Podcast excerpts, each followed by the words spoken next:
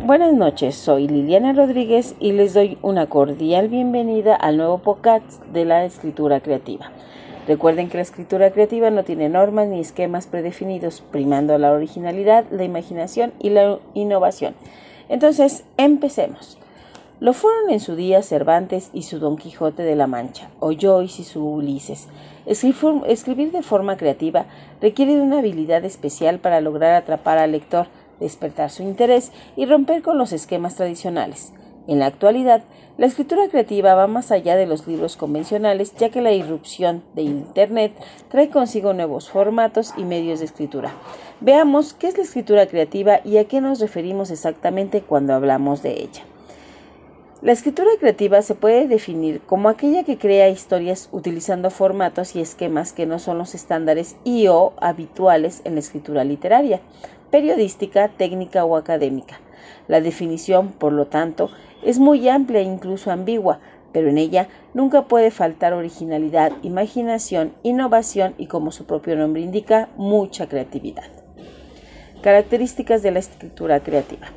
La escritura creativa no tiene normas ni esquemas predefinidos, como si ocurre, por ejemplo, con el periodismo y sus cinco Ws. ¿Quién? ¿Who?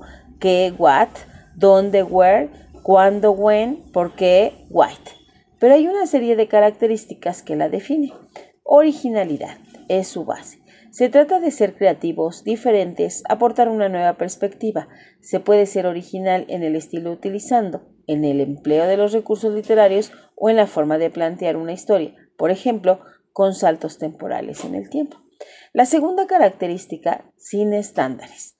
No se ciña a los géneros tradicionales ni a sus esquemas, por eso mezcla subgéneros, tipos de narradores, la forma de plantear el relato. Hay una libertad total de creación y por último tenemos la transgresión. Ser creativo requiere a veces romper con las normas. En lo que la escritura se refiere, lo hizo en su día Camilo José Cela en la familia de Pascual Duarte o Apolinar en sus caligramas. Eh, por lo tanto, podemos concluir que definir algo como escritura creativa depende en gran medida del contexto y de la época. En su día, Crónica de una muerte anunciada, de Gabriel García Márquez, publicada en 1981 y en la que se empieza el día en que lo iban a matar, Santiago Nazar se levantó a las 5.30 de la mañana para esperar el buque en que llegaba el obispo.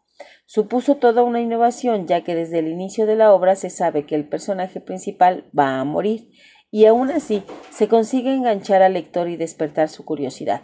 Lo mismo sucedió con Hamlet en 1603 de William Shakespeare, A Sangre Fría de 1965 de Truman Capote o La Metamorfosis 1915 de Franz Kafka.